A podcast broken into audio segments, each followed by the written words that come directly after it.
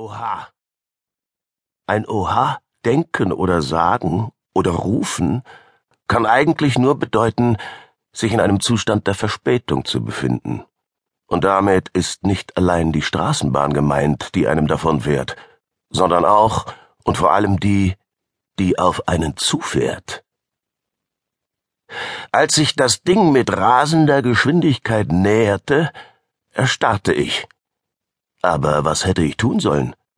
Mich wegducken? Fürs Wegducken ging alles viel zu schnell. Fürs Wegducken hätte es einer Vorbereitung bedurft, einer Warnung, einer Regieanweisung. Wobei ich absolut flink sein konnte, 26-jährig, Hürdensprinter, beinahe deutscher Meister, jedenfalls im Besitz eines Körpers, der einem möglichen sich zur Seite biegen, sich auf den Boden werfen nicht im Wege gestanden hätte. Keine selbstverschuldeten Hindernisse auf Hüfthöhe, keine fettreichen Anhängsel. Doch umsonst. Ich war völlig in meiner Fassungslosigkeit gefangen eigentlich schon von dem Moment an, als ich den Schwertransporter erblickte, der da die Straße herunterkam und auf dessen Ladefläche sich wahrhaftig ein Wal befand. Ein gewaltiger Brocken von Fisch, auch wenn jedes Kind dir sagt, Wale seien keine Fische. Aber mein Gott, genauso schauen sie doch aus. Dieser hier, lang wie eine Straßenbahn, aber viel massiver, kastenartig, schwärzlich, der Schädel größer noch als der Rest. Keine Frage, ein Pottwal. So viel Naturkunde hatte ich auch noch intus.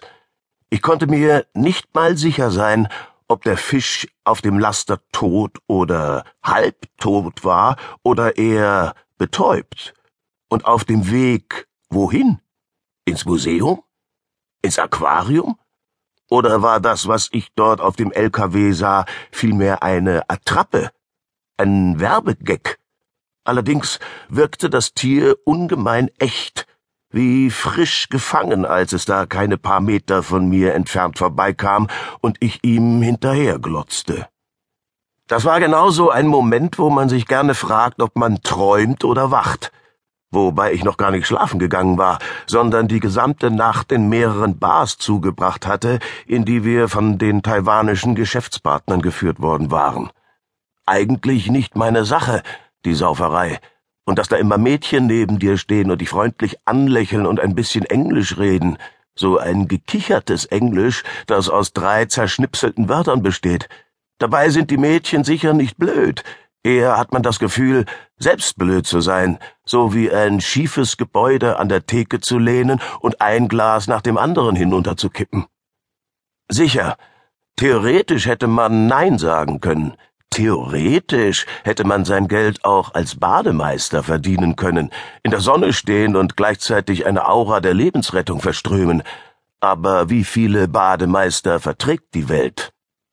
Die Wirklichkeit sah so aus, dass ich, ohne darum gebeten, aber auch ohne mich gewehrt zu haben, mit einer von den kichernden Hostessen in einem Hotelzimmer gelandet war, wo ich mich erstmal ins Badezimmer flüchtete. Dort, auf dem Klodeckel sitzend, den pochenden Schädel zwischen die Hände geklemmt, fiel mir ein, dass ich drüben in Europa verlobt war. Nicht einmal ungern verlobt. Gleichwohl galt die Regel, nach welcher Prostituierte nicht zählen.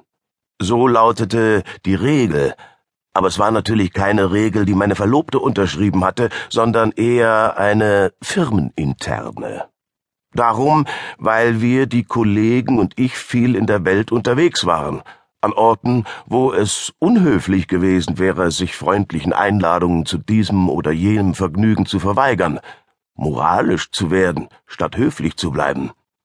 Die Menschheit befand sich in einem Jahr, das eben begonnen hatte und die Zahl 2004 trug. Es war Mitte Januar.